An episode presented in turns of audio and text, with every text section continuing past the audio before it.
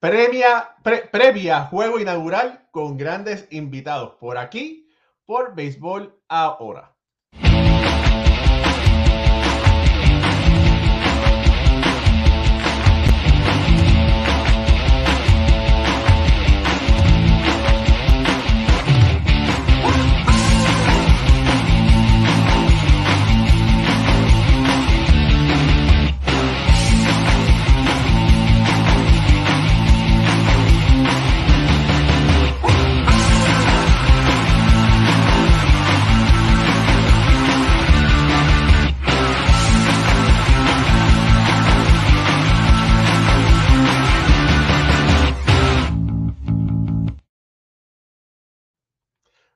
Buenas noches familia del béisbol, bienvenidos a otro gran programa de béisbol entre amigos por aquí, por béisbol ahora. Y hoy esto se transforma porque tenemos invitados especiales.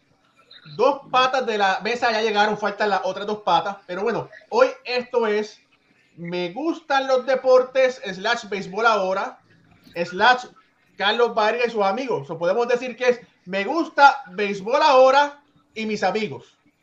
Bueno, mi nombre es Raúl y Ramos, me acompaña Jorge Colón Delgado, como de costumbre, Ricardo Gibón, Alfredo Ortiz y, sacando la alfombra roja para nuestro amigo analista, ex leyenda, bueno, no es ex leyenda, ex pelotero, pero una leyenda del béisbol de las grandes ligas, Carlos Ove Vargas.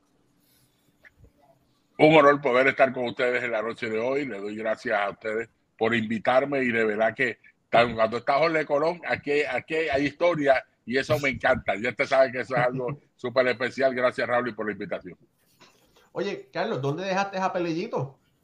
Palillito supone que está entrando ya mismito. Me imagino que ya está, tiene que estar conectándose por ahí. Acuérdate que él está en Boston y el frío que está allá siempre tenía. Esta tarde tuvo problemas con el Wi-Fi. esperemos que pueda estar entrando en los próximos minutos. Bueno, familia, el programa, bueno, todos los programas son especiales, pero quisimos hacer algo especial, ya que reconocemos eh, el gran trabajo de, de, Arnold, de Me Gustan los Deportes, con Carlos Vargas y sus amigos.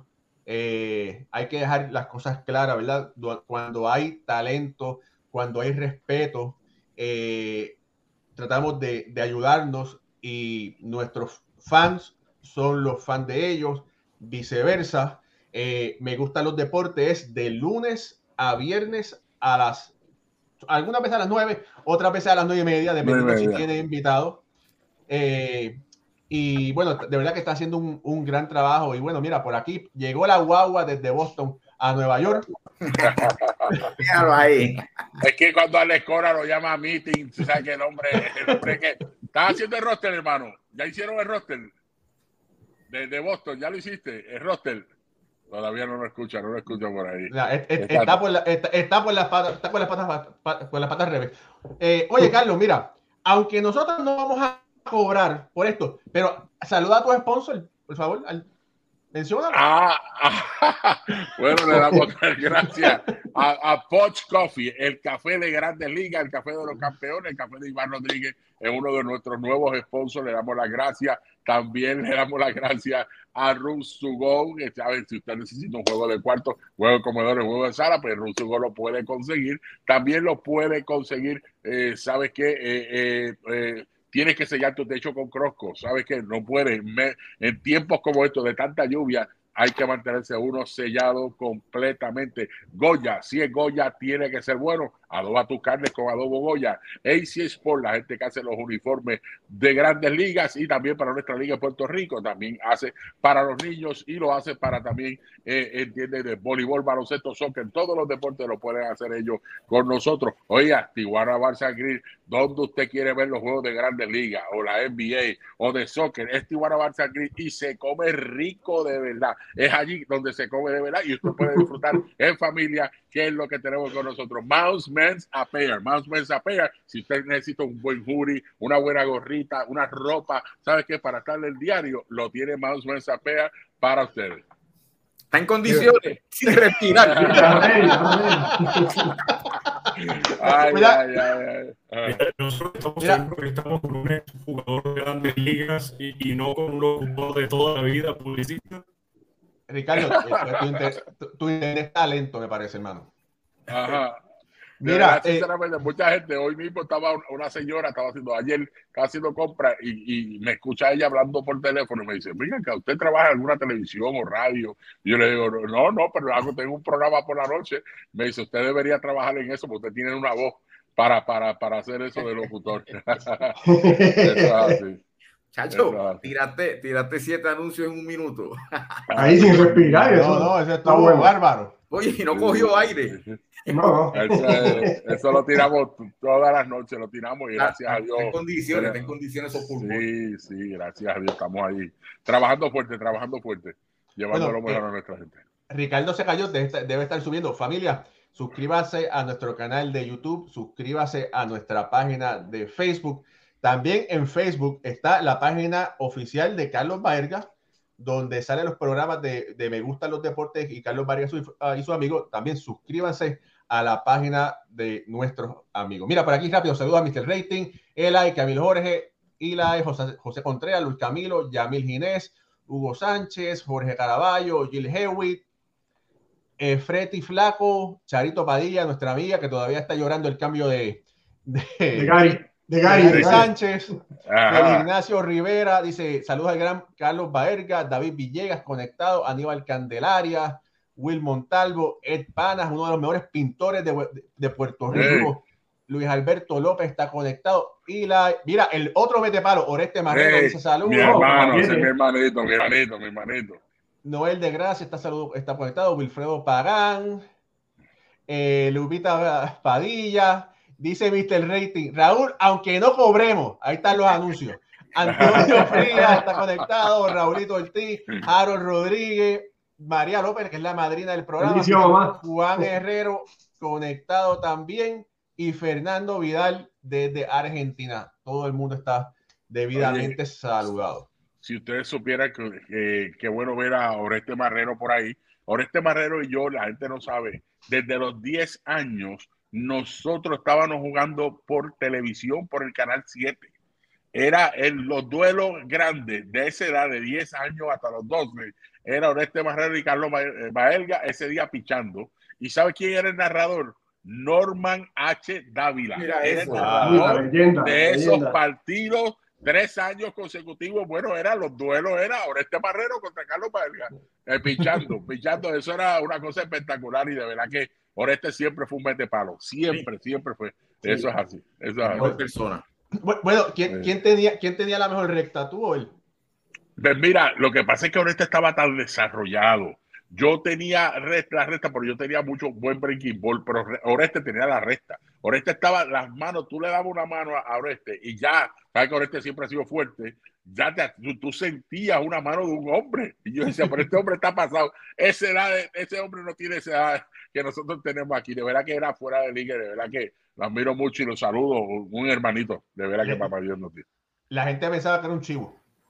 Sí, no, a mí también me pasó lo mismo. Eh, me pasó en los, el, el carnaval de campeones. La gente pensaba que yo también estaba fuera eh, de edad y tuve, tuve que traer un montón de cosas para que pudiera hacerlo. Y me acuerdo que mi papá se tuvo que mudar de Cataño a Guaynabo en una semana para yo poder jugar el carnaval de campeones. Eso es algo que mi padre, yo se lo agradezco porque fue un movimiento que me ayudó y me llevó a otro nivel en mi desempeño como pelotero. Y nunca lo voy a olvidar lo que hizo mi padre.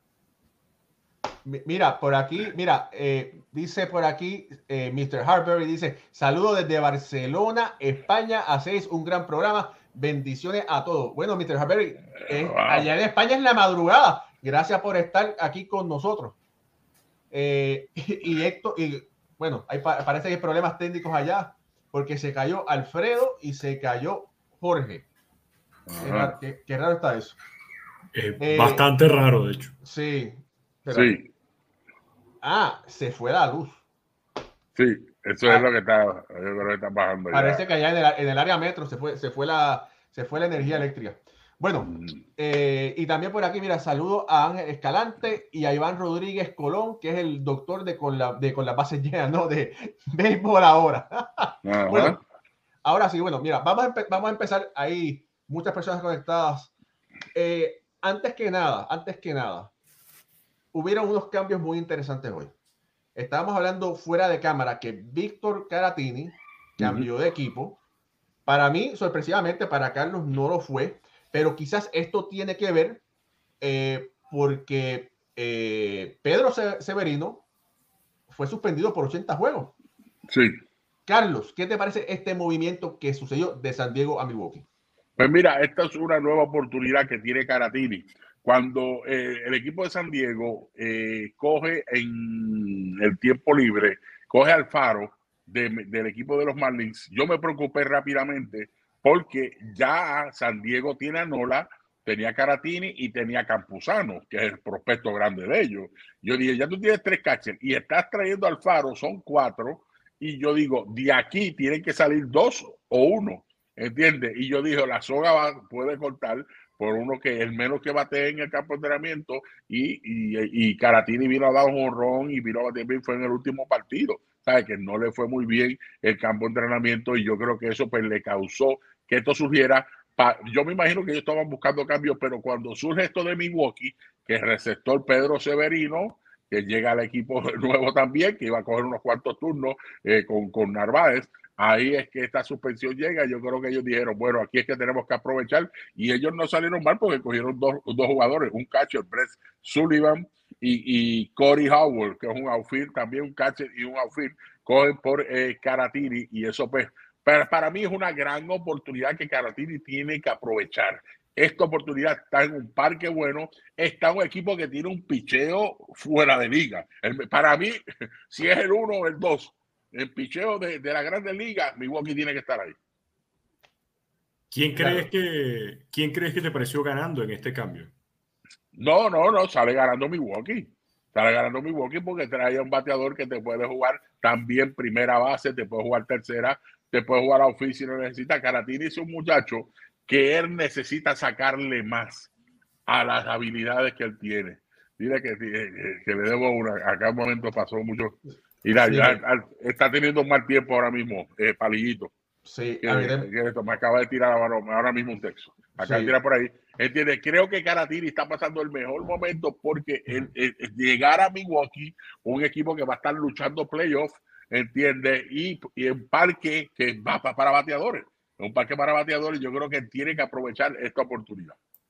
Sí. Mira, por aquí saludo a Javier Pérez del Basilón del MLB que está conectado. Saludos, hermano. Gracias por estar por ahí. Saludo a Ciro Eduardo de Colombia. Dicen que en Cagua se fue la luz. José Curet lo está diciendo. Eh, Eli dice: Soy dominicano, pero tanto dominicano por dopaje, por dopaje ya pasó los límites. Saludos de Michael Ramírez. Y Ciro dice: Hola desde Santa Marta, Colombia. Saludos a Waldemar Ramos. Bueno, mira. ¿Qué clase porque- tema es ese? ¿Qué clase de tema es ese de, de, de los dopajes? Y es algo fuerte y es por eso que League Baseball se tiene que meter en esto del, del draft internacional porque es que ese es el problema que está pasando. Carlos, pero eso es, un pro- eso es un tema para un programa de dos horas fácilmente. Sí, sí. No, eso no se puede hablar hoy. Muchachos, eso es, eso es algo fuera de liga. Mire lo que pasó ahora. Guau, Ya van cuatro peloteros en dos días. Y lo Y- que faltan. Y peor aún porque, bueno, el caso de Pedro Severino me parece que es por un tratamiento de fertilidad y no consultó con los médicos, pero los otros tres, donde de hecho también está incluido un venezolano, eh, es una sustancia que es inyectada. No hay escapatoria en el que Ajá. no, es que me equivoqué o es que no sabía, sino que es una eh, vena- veladorona. eh, Sí, No recuerdo algo- ahorita el nombre. Algo para los caballos. Exacto. Y, y al mismo tiempo los tres eran agentes libres. Sí, sí, no, de verdad que increíble pitcher de dos jugadores de grandes ligas, uno de liga menor que subía y bajaba, que ellos saben cuáles son las reglas, ellos saben qué puedes tomar, qué no puedes tomar. Si voy a tomar algo, ellos saben que tienen que llamar a sus trainers, preguntarle, dejarle saber, de verdad que fuerte. Y yo me preguntaba, hay uno de ellos, se llama eh, Richard Rodríguez, eh, Pitcher. eh, eh.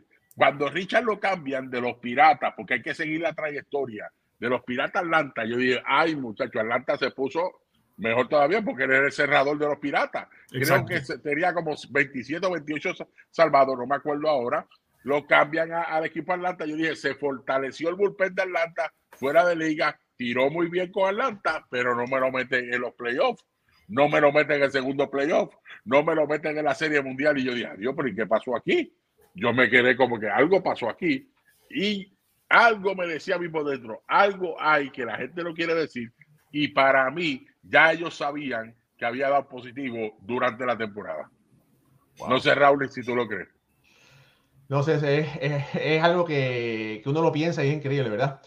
Bueno, miren, la gente está aquí, aparte de, de- de ver a Carlos y Palillito, pero Palillito lo que pasa es que el, el- el mal tiempo está de Sí. Boston a Puerto Rico, ¿verdad? Pero bueno, Sí. vamos a hablar brevemente. No, no, y aquí en Atlanta, y aquí en Atlanta, También. lo que pasa es que yo tengo un Wi-Fi que le tuve que poner refuerzo, pero aquí en Atlanta está mal, el, el tiempo está malo, está malo, en Sí. Estados Unidos el tiempo está malo.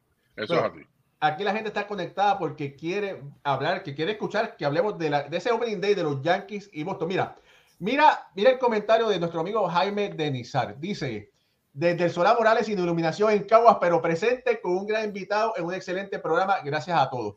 Yo tuve la oportunidad de hablar con Jaime y una vez hubo un mal tiempo en Puerto Rico y él guardó la batería de su, de su celular para ver el programa a la oscuridad. Y eso de verdad que Jaime te lo agradecemos eh, mucho, de verdad que sí. Bueno, mira, Eso es especial. antes que nada, ¿verdad? La rivalidad New York y Boston es posiblemente la rivalidad más increíble que existe en el béisbol. La primera vez que se midieron estos dos equipos fue el 26 de abril de 1901, cuando en ese momento, ¿verdad? Eran los Orioles, se, se, con- se enfrentaron al equipo de Boston. Eh, se han enfrentado un total de 2.303 ocasiones. Los Yankees han Mm. ganado 1.232. Eh, en, en la postemporada tienen récord de 12 y 12. Ujú. Y en los últimos, eh, está por aquí, vamos a ver, eh, Boston ganó el último juego eh, cuando desbancaron a los. Yankees en el, en el Wild Card, ¿verdad? Mira, por aquí llegó Alfredo, parece que le llegó el- la electricidad. Y, y para completar, ¿verdad? Para completar, el equipo de Boston abre en Nueva York. El juego fue suspendido mañana, ¿verdad? Eh, por mal tiempo se enfrentarán el viernes.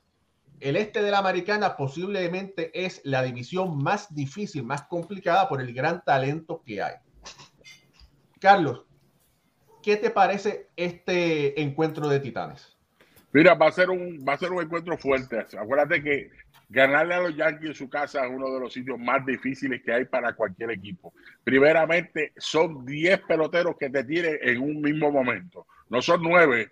Ellos te juegan ilegalmente, porque esa fanaticada es un pelotero gigante que tienen ellos, que es una cosa increíble jugar allí. Lo han dicho muchos peloteros, no ha sido uno ni dos, ni Carlos Vargas, más. Muchos peloteros lo han dicho, no ha sido fácil. Eh, eh, tener a, a, a Cole, aunque no ha tenido, eh, eh, él ha lanzado mucho mejor en el Yankee Stadium contra Boston que lo que ha lanzado fuera. Eso es cuando lanza en, Boston no lanza muy bien. Cuando lanza acá en, el Yankee Stadium, pues la, ha podido ganar al equipo de los Yankees. Va a ser, va a ser un, un duelo duro. El equipo de los Yankees es un equipo diferente, un equipo diferente completamente. Tiene a Donaldson ahora, que llegó en el cambio del equipo de Minnesota. Tiene a Falefa, que ha lucido espectacular en los campos de entrenamiento. Yo creo que sobre 400 en los campos de entrenamiento. Eh, una buena adquisición de ellos. Vuelve Hicks al equipo de al centro field del equipo.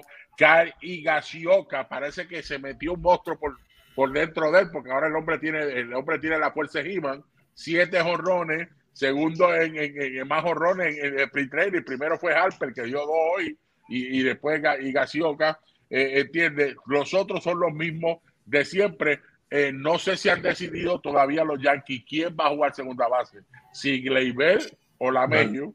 No, no, no, no, han decidido todavía. Veo a Lamejo aquí en el line-up, que es el, el, el, el, que pusieron en el día de hoy. Vamos a ver si ese va a ser el, line-up que va a pasar mañana. Eh, oiga, cuando usted habla de los Yankees, tú estás hablando de un equipo que te puede acabar el juego con un swing. ¿Sabes? Que es un equipo que da jorrones y todo eso. Aunque el año pasado el año pasado fue el segundo equipo en la Liga Americana con más ponche. Entiende que eso es una debilidad grande que ellos tienen. Otra debilidad grande que ellos tienen, que es que no tienen peloteros rápidos en su line-up. Y se acuerda cuando el año pasado ellos estaban pasando un momento struggling, seleccionan casi todos los peloteros regulares del equipo, llegan los peloteros jóvenes y completamente empezaron a robar base, a tocar, a cambiar un juego que los Yankees no juegan. Y ese equipo empezó a ganar juego. ¿Entiendes? Es algo que hay que, eh, hay que ver y yo creo que eh, yo me quedo sorprendido cómo ellos eh, hacen ese cambio. Yo sé que Donaldson es un hombre que batea, es un hombre que batea y eso no, no, no podemos decir que no, lo, que no lo tiene. El tipo tiene el bateo y si se mantiene sin lesiones, te puede dar sobre 25 jorrones. Eso po- podemos esperarlo. No Oye, sé Carlos. si ustedes lo creen conmigo. Ajá. Te tengo una pregunta, ¿verdad? Te- Curiosidad. Tú eres una leyenda, fuiste un gran bateador. Tú, como bateador, ¿cómo te prepararías para enfrentarte a un Gerrit Cole?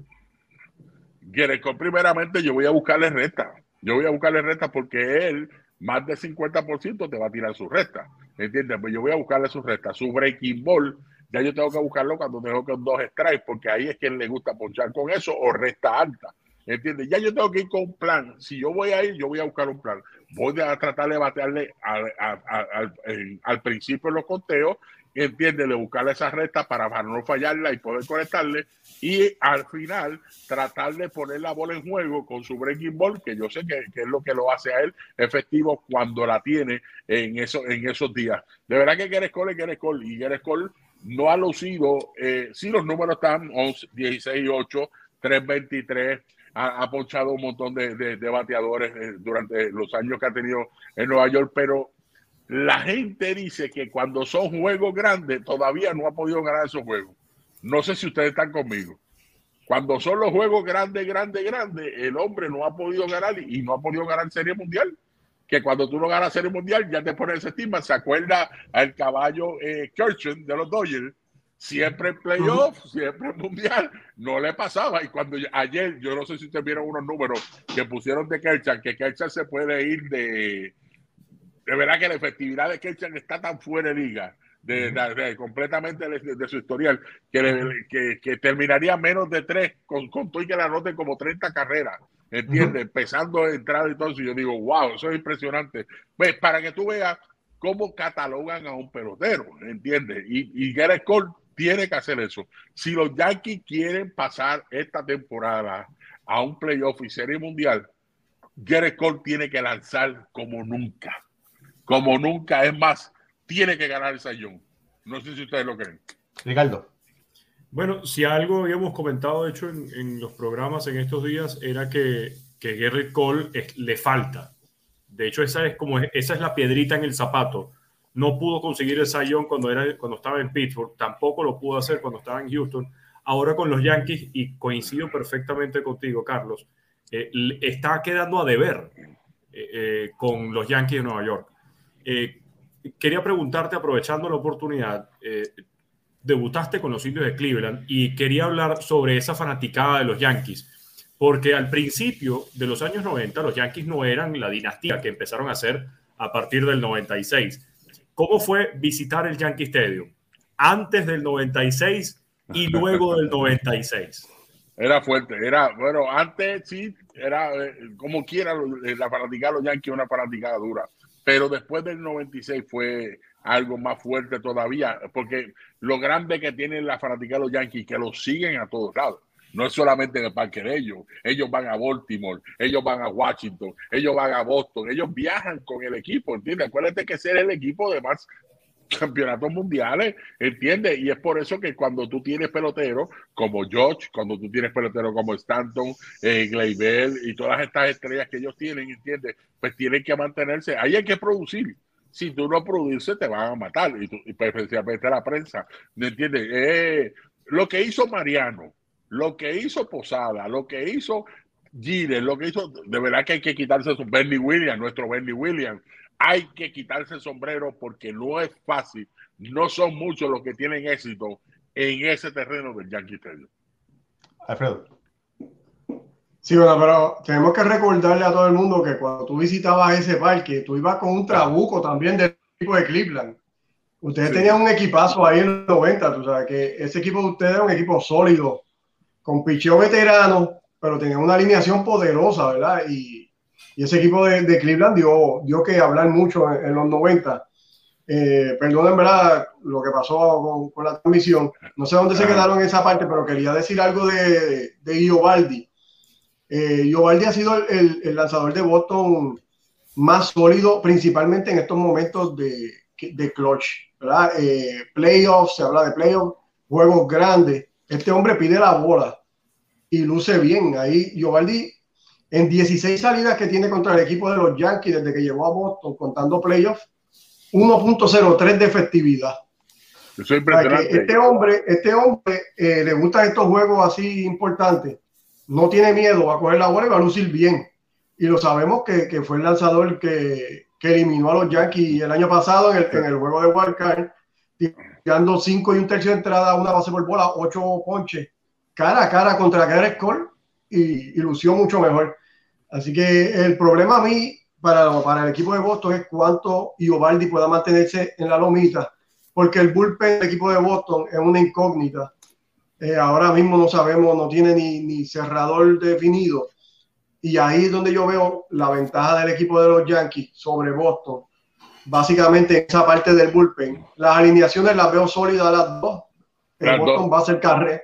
Boston va a hacer carrera. Aquí no va, va a tener problema para eso, pero hay que ver cuánto el picheo puede aguantar, principalmente ese bullpen, que veo esa parte un poco finita y ahí a los Yankees veo más sólido y más definido los roles en el bullpen de los Yankees que los roles en el bullpen del equipo de Boston.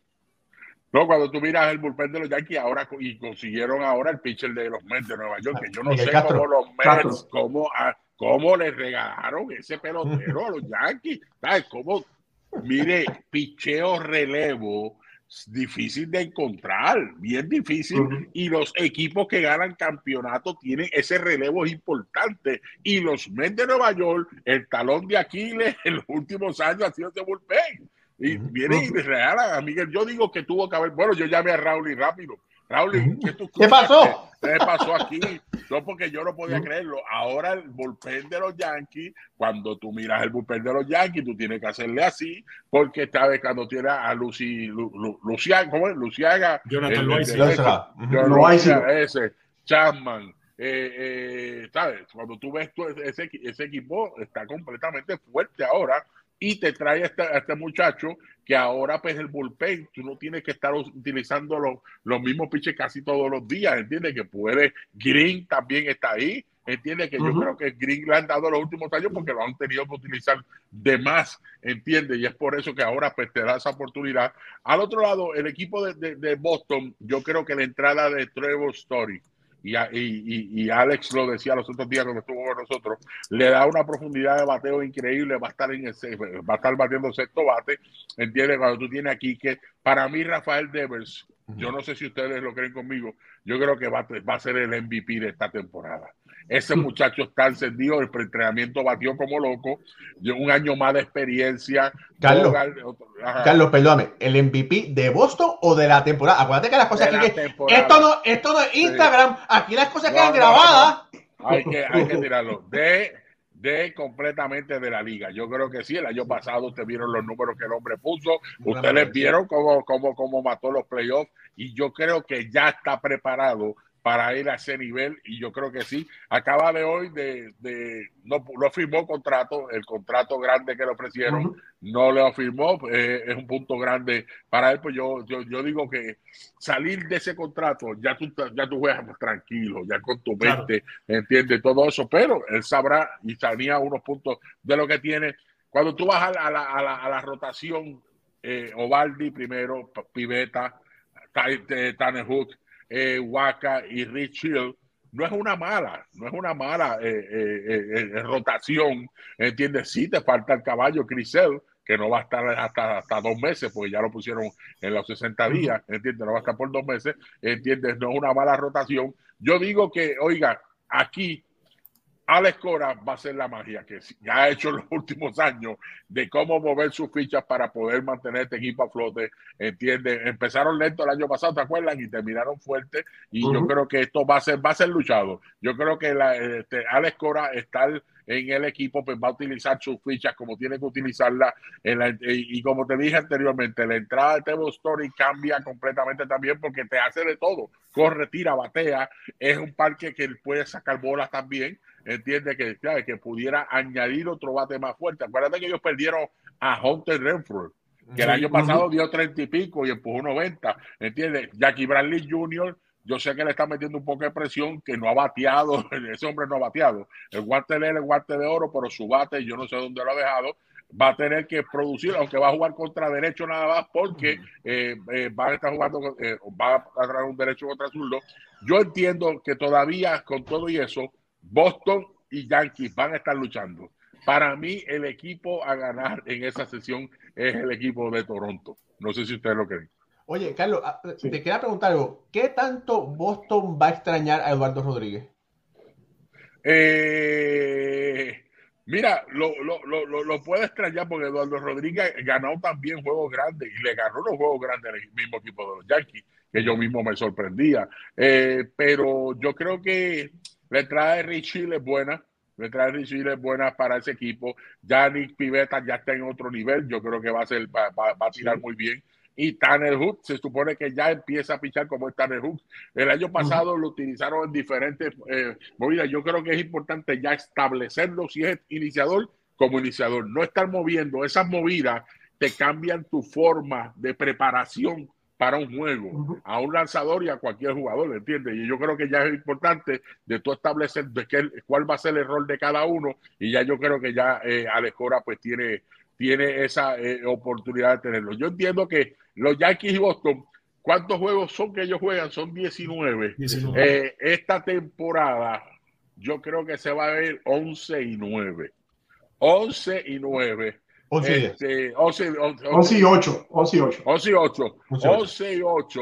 Yo creo que se va a ir esta temporada. Uno de los dos equipos se va a ir 11 y 8. Eso es lo que yo creo. Uno de los dos equipos. Ajá. Y, y tocas un tema además que particularmente golpea a los dos equipos. El que no definen a uno de sus jugadores en un rol específico. Los Yankees y, y Aaron Boone particularmente dijo que Gleyber Torres iba a ser su segunda base titular y cuando le preguntaron por DJ LeMahieu, la respuesta fue, ¿dónde va a jugar? Y él dijo, everywhere. Luego, en el caso de Boston, tenían a un prospecto que ya es alguien, eh, digamos que fijo en grandes ligas, Bobby Dalbeck, que su explosión con el bate y lo iban a poner como el primera base, el reemplazo de David Ortiz. Ahora Bobby Dalbeck ha estado jugando en los jardines, ha estado jugando en tercera, no ha tenido un puesto fijo en el cuadro. Y los Yankees tienen ahora a un DJ LeMahieu jugando en todos lados, que después de ganar título de bateo en ambas ligas, ahora entonces no se sabe cómo va a estar jugando. Como jugador, ¿qué afecta eso en el día a día de un pelotero? Sabiendo que vas a jugar siempre, pero no tienes una posición fija en el cuadro o una posición fija en el line-up. Si es un pelotero joven, afecta mucho. Porque acuérdate que el pelotero joven viene de liga menor, de jugar una posición, ¿entiendes? Y cuando te cambian así completamente, te pone más presión porque tú cuando eres joven tienes que producir. Delbeck, aunque ya, ya, ya eh, eh, Alex dijo que Delbeck va a ser su primera base, dio 25 jorrones el año pasado, creo que lleva como 5 horas de entrenamiento, está batiendo bien. Ya ellos quisieron, no quisieron traer a nadie, dijeron, vamos a darle la, la base, primera base a él, para que ahí se quede tranquilo. Yo creo que va a ser la primera. Lo que va a pasar con DJ Lamegio, eh, ellos van a estar rotando su cuadro. Acuérdate que el DH ahora está también ahí, que un día es tanto, pues puede jugar allá, pues Lamegio puede ser DH. Acá, pues el día que le vaya a dar el día libre a Donaldson, para mantenerlo completo. Acuérdate que Donaldson está lesionándose mucho en los últimos años. Los hamstrings, eh, la muñeca, eh, y tú sabes, si tú no si tú no, tienes que jugarlo dándole su día libre durante la semana, pues ahí es que eh, la México va, a poder hacer. El que va a jugar todos los días es, es Falefa, pero es un muchacho joven, buen bateador, entiende, buen bateador, buen filiador que te puede jugar diferentes posiciones, que es una buena adquisición para ellos. A ah, yo hubiera preferido, yo, yo, que los Yankees no hubieran traído ese cambio, se hubieran quedado con Uchela y le hubieran dado la oportunidad a un golpe o a un Peraza, a uno de los dos, uno de los dos, lo subo a Grandes Ligas, porque ellos tienen que ya estar utilizando sus peloteros. Mira cómo ahora mismo Kansas City va a usar a Bobby Witt, mira cómo Detroit va a usar a, a, a Mira cómo hay un montón de novatos jugando en Grandes Ligas en esta temporada y los Yankees siguen dejando a todos sus prospectos. Es más, un prospecto de los Yankees, los Piratas lo, lo subieron a Grandes Ligas. Diego, eh, venezolano. Sí. Este, que, es buenísimo, que era de los Yankees y dio palo en Liga Menor. Lo cambiaron el año pasado por un relevista, que los Yankees tienen ahora, por un relevista. Y el hombre hizo el equipo este año, llevaba cinco jorrones en los campos de entrenamiento. ¿Sabes? ellos no suben sus prospectos, no creen en ellos, siempre están trayendo, bueno, trajeron a Marwin González, Marwin va a ser el utility de ellos, ¿entiendes? Todas estas cosas, ¿sabes? Son muchas cosas que hacen. Mira, mira quién va a jugar segunda base regular con el equipo de Ana, eh, Anaheim. Wade. Y el trabajo que le hizo Wade el año pasado a los Yankees. de utility, jugando a outfield, jugando opciones, jugando primera, jugando segunda. Lleva tres años. Tres años haciendo ese trabajo, robando bases que se robaba hasta 15, 13, 12, ¿sabes? Trayendo, pues, y, lo, y lo, a ellos no le importó, lo dejaron libre. Ahora es la segunda base regular del equipo, Ana, del equipo de Ana. Es para que ustedes vean, ellos no creen en sus prospectos. Volpe está ready, Peraza está ready, darle una oportunidad a uno de ellos, te quedabas con Buchela y así podías traerte a un lanzador más o quizás un centrofil que pudiera ayudarte con el bate. Mira, yo te voy a decir una cosa. Tampoco creen en sus lanzadores, porque tienen a David García, a Luis Gil, a Luis Medina, y están ready para estar en grandes ligas. Mira, yo te voy a decir una cosa, que quizás Volpe y, y, Peraza todavía no están, pero Osvaldo Cabrera sí lo está. Sí, eh, para mí sí le debería haber dado un chance porque, oye, claro. sus batió más de 20 pelotas en la calle y en AAA y lo vuelven a poner en AAA, deberían haberle dado el chance. Ahora, el año que viene, Peraza está listo. Volpe este año empieza en doble A. El año que viene, si lo quieren dar completo, el año que viene iría para triple A, ¿verdad? Si es que lo quieren llevar poco a poco.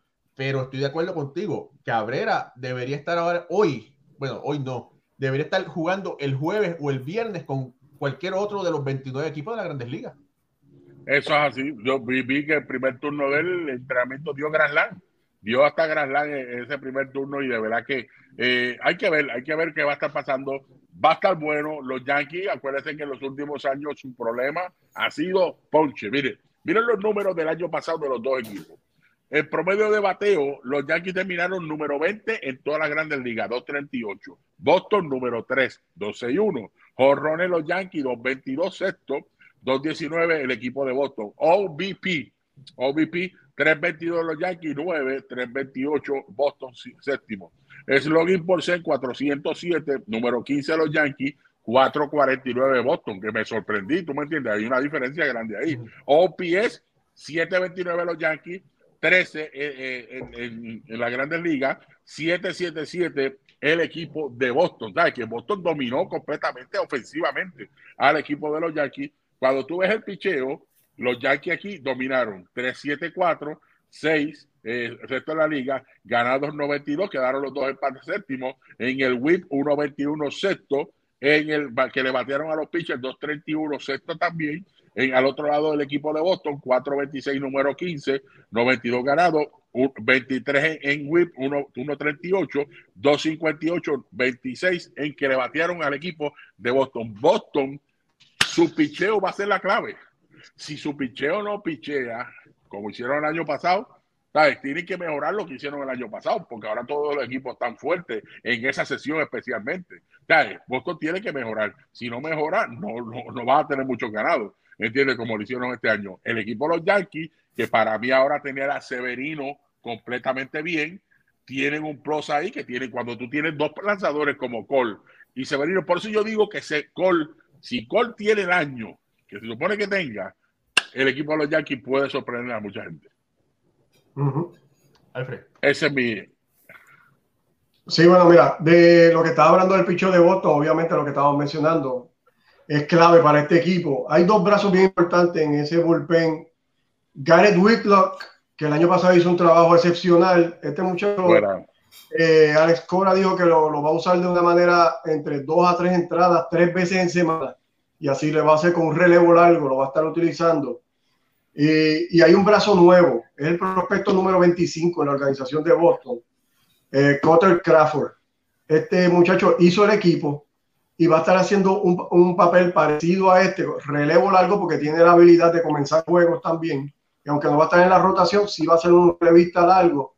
Este brazo hay que tenerlo en consideración porque va a estar bien, bien, eh, va a ser bien importante la aportación que pueda hacer el equipo de Boston. Lo último de bullpen, Matt Barnes, que, que, es el closer del año pasado, tuvo una primera mitad de temporada excepcional, hizo el juego de estrella, y luego en la segunda mitad, después que le dio el COVID, eh, después que le dio la pandemia, ¿verdad? Eh, no fue el mismo. Necesita Boston que vuelva a la forma del año pasado. Eh, quería comentarte algo sobre Bobby Dalbeck, que sí, Boston le da la primera base, ¿verdad? La confianza de primera base, pero tenemos que saber que detrás de Bobby Dalbeck, en AAA, Boston tiene a, a quizás su mejor prospecto ofensivo, que es Tristan Casas, que, Sí. que juega en primera base. Y por eso es que Alex Cora está buscando otras alternativas con Dalbeck, eh, porque. Dalbeck hay que saber, Dalbeck es una tercera base convertido a primera base. Por- pues, pues, Boston tiene el caballo en tercera, pero Dalbeck tiene la, la habilidad también de quizás jugarte en los jardines.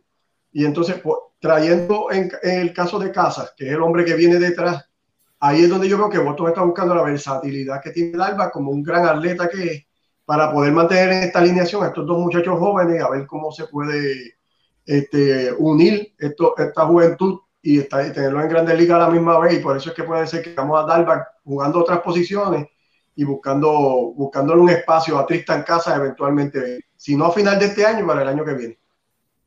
Mira, yo los veo, los, los dos equipos, yo los veo ahí, eh, de verdad, sinceramente, que van a estar luchando. Eh, yo sé que ustedes quieren diga, que yo diga aquí en el día de hoy, tengo que decirlo ya, pues ya tengo que prepararme para mi otro programa. Este, y, y entiendo, los Yankees me- mejoraron. Para mí mejoraron con Donaldson en su bate.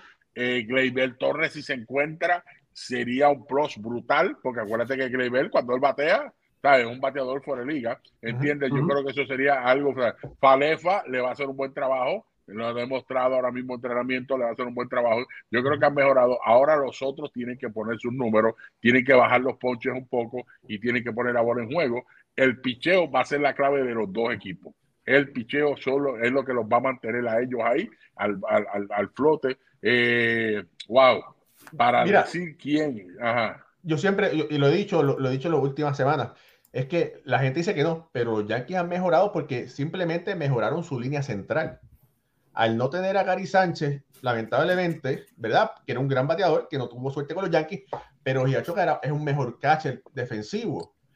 Tienen a un shortstop en Calefa, si Gleyber es mucho mejor segunda base que el Sí, shortstop. sí. DJ jugando segunda y un AJ y un Hicks en centrofield que puede ser reemplazado en caso de que se lesione por Ener Inciarte.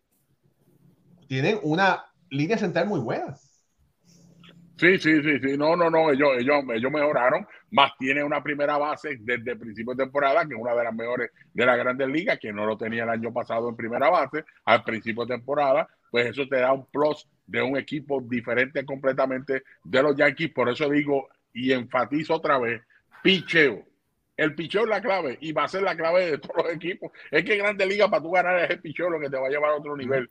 Cuando Atlanta Braves mejoró su picheo, fue que hizo así, fue completamente y despegó el año pasado, porque al principio estaban todos lesionados. Eh, este, el, el, el zurdo estaba lesionado, los otros estaban lesionados del bullpen también y no estaban. Hasta que todo el mundo se puso completamente bien y arrancaron completamente. Yo creo que va a ser una, va a ser, va a ser una, una temporada fuera de liga. Yo creo que nunca yo había visto tanto cambio, tantas firmas en un, en off-season como este. No sé si ustedes lo habían visto. Yo nunca había visto tanto cambio como han surgido de caballos estrellas de equipos pasar a otros equipos. De verdad que esto ha sido increíble. De Chelsea, Carlos Correa, de, de, de, de, Donaldson, de bueno, de, de, un montón de caballos que eran caballos de, de unos equipos, ahora están con otros. Vamos a ver qué va a estar pasando. Creo que la, la, la división central buenísima. La entrada de Maddox ayer al equipo de Detroit lo pone también a luchar. A, que Chicago no crea que se le va a hacer fácil. Chicago ganó el año Claro. pasado, no ganó, no ganó 90 juegos, ganó 88.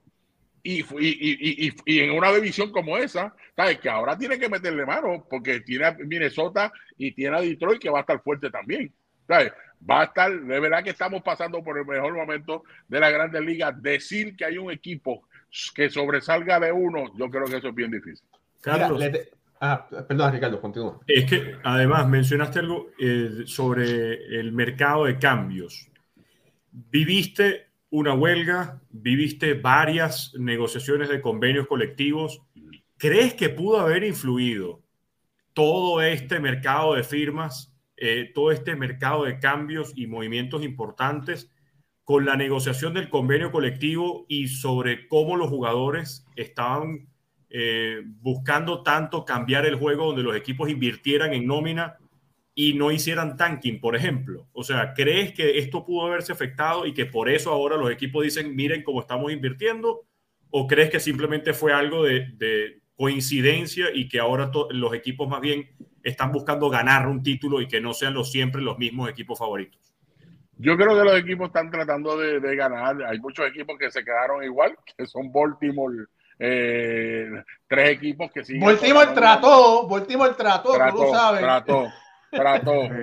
Que, Los piratas. oye, que, que, que él mintió, que dijo que no fue verdad, que lo que están diciendo por ahí no fue verdad. Y yo, bueno, pero nada, eso, eso, eso lo sabemos nosotros que eso pasó. Este, sabes que hay equipos que todavía con 29, 31, este, sabes, tú no puedes, tú, en medio del universo no puedes dejar que eso pase. Para mí tienen que poner algo abajo de 60 millones mínimo o 50 y pico, que tú tienes que llegar hasta ahí para que todo el mundo vea y tu fanaticada que está en el, en, el, en el parque viendo, yo tengo un equipo que va a competir, que va a dar el máximo y yo creo que eso es importante. Yo creo que esto fue el momento que le llegó a los peloteros, entiende, eh, esa oportunidad de muchos de ellos poder firmar un buen contrato, otros cambios que los equipos no podían pagar a ese pelotero, dijeron, pues mira, vamos a cambiar la hora, tratar de buscar unos buenos prospectos para que los próximos años sean nuestras próximas estrellas. Yo creo que eso fue lo que ocurrió.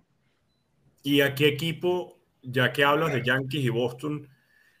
¿cómo- ¿qué los diferencian o qué hace a los azulejos, por ejemplo, mejores que los Yankees y Boston en este momento? Bueno, la- añadir a Chapman en tercera base, te, eh, te añada no solamente una tercera base, un buen bateador que se supone que ya pueda. Acuérdate que él viene de una operación de hace dos años atrás. Casi siempre las operaciones duran dos años para poder firmar bien un cuerpo de un pelotero. ¿Entiendes? Le pasa mismo a los que se. los pitchers de Tommy John, al- casi empezando el tercer año, es que caen completamente ahí. Y yo creo que este tercer año de chamba va a ser buenísimo. Eh, Guzmán, entrar como traer a Guzmán, a Kikuchi, que también entra en el equipo de ellos. O sea, el, el, el picheo de, de, de Toronto mejoró mucho, mejoró mucho en esta temporada. Creo que un año más de experiencia de sus propios peloteros también eh, va a ser buenísimo. Ese equipo tiene una ofensiva increíble. Si Springer no se lesiona, usted sabe que ahí va a haber bateo como loco. usted sabe que eh, tener a Springer completamente fuera de lesiones, ahí va a haber muchas carreras. Bueno, fíjate, eh, ¿cuál, eh, sé que ya casi te tienes que ir porque te tienes que preparar para el programa, familia. Después que se acabe este programa, usted corra a Instagram y se conecta a Me Gusta los Deportes y Carlos Vega para que siga disfrutando de béisbol. Ahora no, a las nueve y media. Carlos, eh, ¿cuál tú crees que va a ser el factor X de, de este equipo de Boston esta temporada? Factor X, eh, bullpen, el bullpen. Si el bullpen no le va muy bien, se le va a hacer un año largo para el equipo de Boston. Ellos, eh, para mí, ellos tenían que mejorarlo. Trajeron un pitcher zurdo, Digman, el que vino de, de los de Oakland. A's. Ese tipo es bueno. Para mí, mejoraron porque ellos no tenían zurdo el año pasado. ¿sabes? Los que tenían, ninguno de ellos esos trabajos. Digman cae perfecto en ese bullpen de ellos. Yo creo que Barnes tiene que, ¿sabes? Tiene que step up tiene el brazo, tiene su recta, pero tiene que llevar a otro nivel. Ya es tiempo de madurar, ya es tiempo de enseñar carácter, ¿entiendes? Y, y cuidado si Alex Cora no va a tener que usar a Willow como closer del equipo. Para mí, ya va a tener que, yo creo que va a tener la segunda mitad, yo creo que Willow va a tener que ser el closer del equipo si ellos quieren ir a, a otro nivel. Eso es así. Oye, Carlos, eh, cambiando un poco de tema, pero aquí es importante hablar esto. José Ramírez firmó con tus amados indios de Cleveland. Y yo sé que hay algunas cosas que no puedes contestar porque tú eres empleado también de los indios, ¿verdad? Pero fue, para mí fue un regalo, o sea, fue un regalo en el sentido de que cuando uno compara números, los números de José Ramírez son tan buenos como los de Carlos Correa, ¿verdad? Entonces... El cuidado mejor. Bueno, lo dijiste tú, no lo dije yo. Mira. No, es que son mejores. es que son mejores porque cuando tú buscas. Oye, Ramírez ha empujado 100 carreras, dos o tres años de su carrera. Carlos Correa todavía nunca ha empujado 100. Este, Ramírez ha dado 30 y pico jorrones, tres o cuatro años de su carrera. Carlos Correa no ha hecho eso. Yo tengo que decirte la verdad. Un guante de oro tú no lo puedes comparar con un bate. Un bate mm. es especial. Y eso, eh, oye, José Ramírez ha llegado cuatro veces, de los últimos cinco años, cuatro veces entre los primeros tres de MVP de la liga. Cuando tú sumas eso y restas, tú sabes que ese es uno de los bateadores más ofensivos que hay en la liga. Te puede jugar segunda, te puede jugar tercera, ¿entiendes? Te puede hacer un montón de cosas en, en el terreno que es increíble y hay que hacerlo. Mire, esa firma fue un regalo para Cleveland, de verdad, sinceramente. ¿Y sabes por qué? Porque Ramírez es una persona bien humilde. Ramírez, eh, eh, al principio, él no se quería ir de ahí, él se quería quedar ahí porque él se siente cómodo, conoce a todo el mundo, entiende la organización, conoce los del Clubhouse, ya conoce su ciudad, lo quiere mucho ahí, entiende. Él no quisiera ir a cambiar a un equipo nuevo y que todo empiece nuevo otra vez. Hay peloteros que no le gustan eso, le gusta su comodidad que era lo que yo pensaba que Carlos Correa iba a hacer con Houston, pero él quiso irse para otra cosa, pero no hay ningún problema. Cada pelotero decide dónde quiere ir. Pero José Ramírez tomó ese dinero, dijo, ya sabes qué, valga, yo este, con este dinero voy a estar bien, voy a estar tranquilo, estoy en mi casa, me quieren aquí y mi familia está contenta. Y eso fue lo que él hizo. El lo contrato más, grande de la historia de la franquicia. nunca. 60 millones era lo que había pasado. ¿Y sabe qué fue? Encarnación Tres años de contrato, 60 millones. Nunca había pasado en la historia de Cleveland. Nunca, nunca, nunca. Es que no fue ni Roberto Lomar, ni Sandy Lomar, ni Jim Tommy, ninguno. Ni Juan González, ni Albert Bell, ni ninguno de los caballos que pasaron por ahí. Cleveland nunca ha pagado, mi gente. Nunca ha pagado. ¿Y sabes por qué sale este contrato?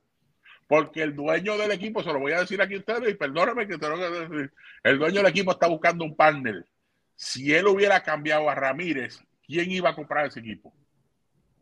Nadie. Pues no tiene cara. No tiene cara. Tú tienes que tener por lo menos uno o dos peloteros. Tienes a Bieber y tienes a José Ramírez de cara. De, que, tú puedes tener a alguien que se van a quedar aquí por mucho tiempo. Y por eso fue que se hizo esa firma. Fíjate, lo más interesante de todo esto, aparte del, del descuento, pero como tú dices, porque él se siente cómodo en ese, en ese equipo, es el full no trade que consiguió que, no es que lo, que lo van a firmar y lo cambiar los dos años, no, es que no, no, no, hay, no hay cambio.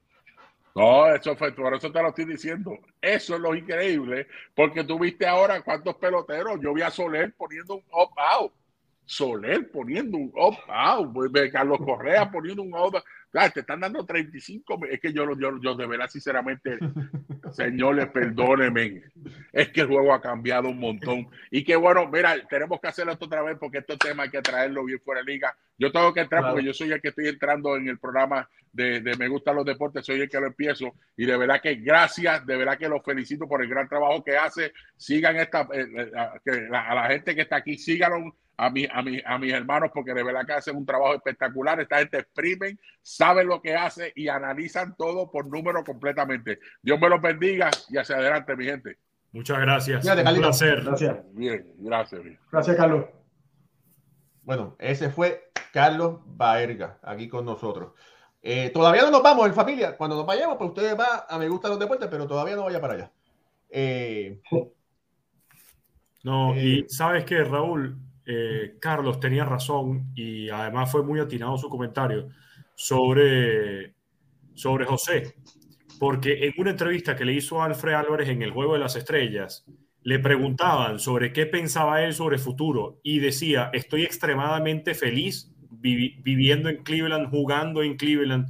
Para él, eh, en ese momento los indios, hoy ya los guardianes, eh, era su casa Y es muy raro y algo que hay que reconocerle siempre a un jugador es que tenga esa afinidad o que genere esa empatía con un equipo donde diga, esto es un negocio, pero ya estoy haciendo el dinero que me va a garantizar el resto de mi vida, estoy tranquilo, estoy cómodo, estoy feliz y me concentro en jugar pelota, que es lo más importante, porque eh, José Ramírez, y coincido con, con Carlos, tiene mejores números ofensivos que Carlos Correa, y al mismo tiempo uno ve a José Ramírez y uno no puede pensar, o lo primero que te pasa por la cabeza es que no, él no puede robar bases, él no, no corre rápido, y resulta que más bien para el físico de José Ramírez tiene una muy buena velocidad.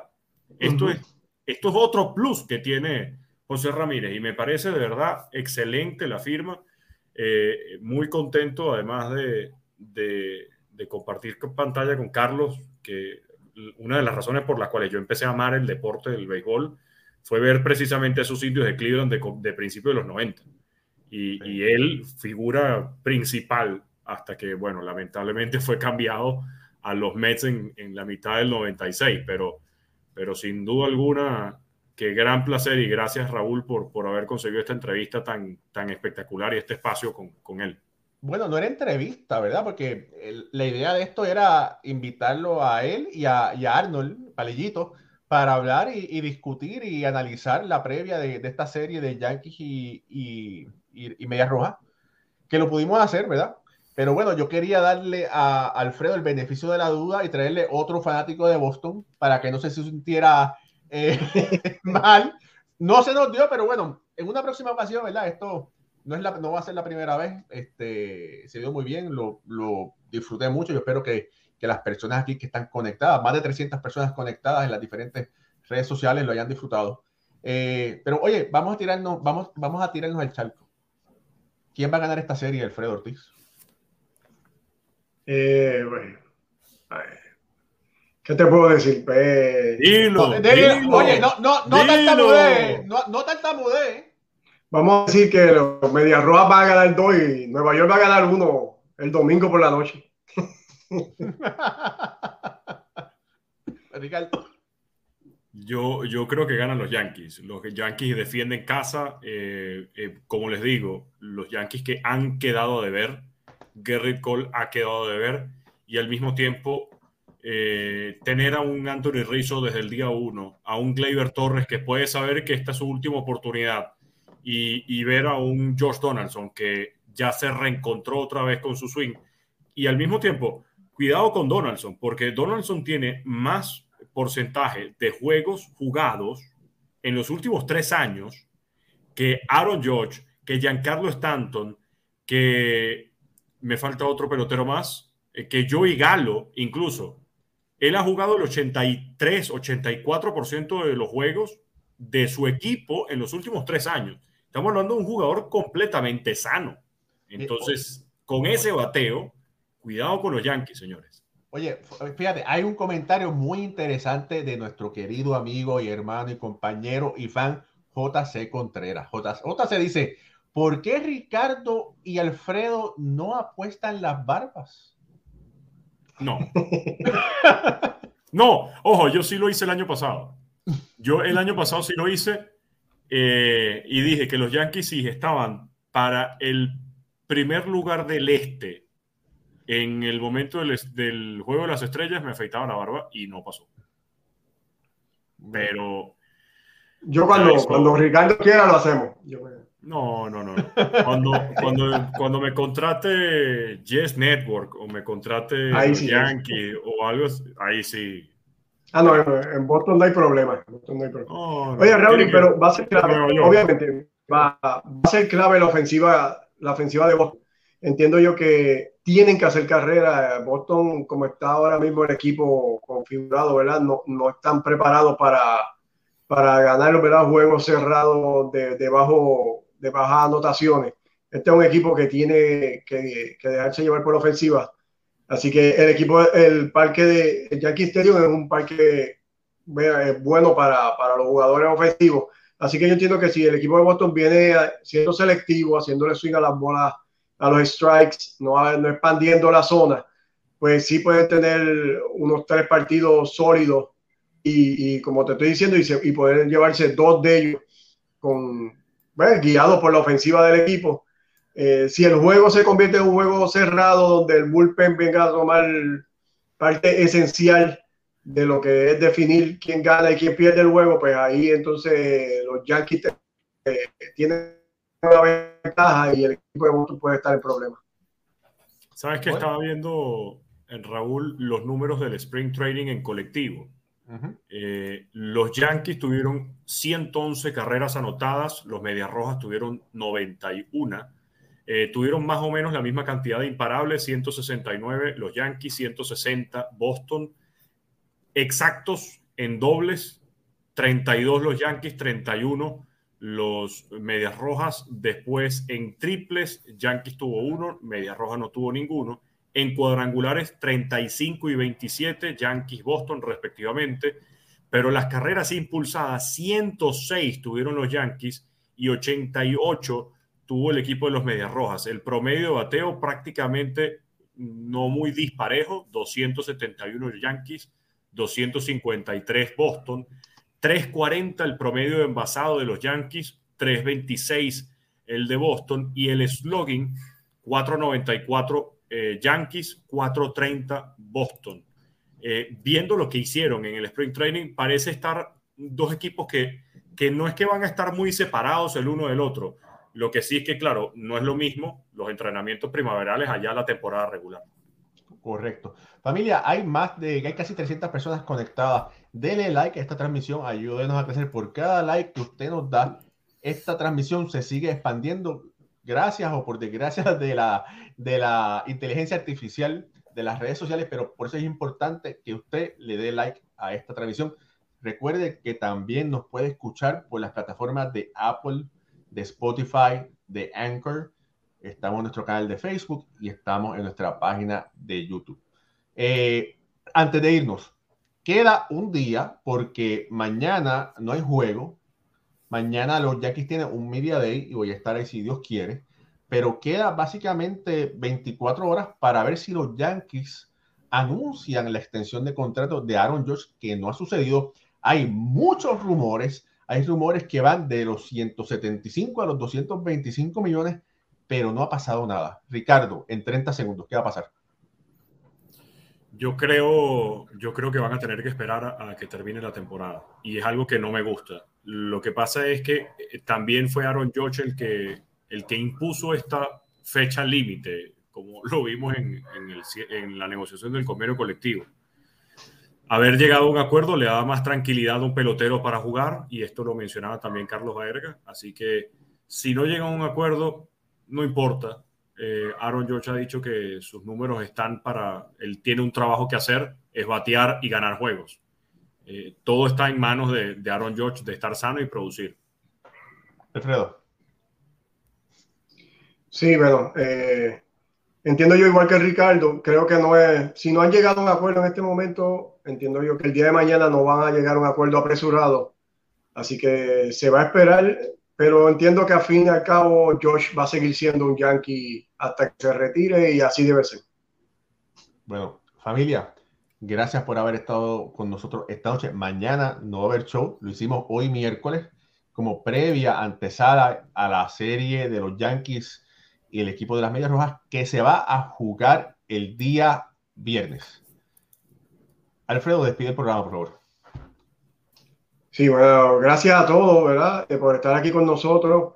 A nombre de Carlos Valga, Ricardo Guibón, Raúl y Ramos, este es su servidor Alfredo Ortiz, Jorge Colón Delgado, que estuvo con nosotros en un espacio corto, pero sí está con nosotros de corazón.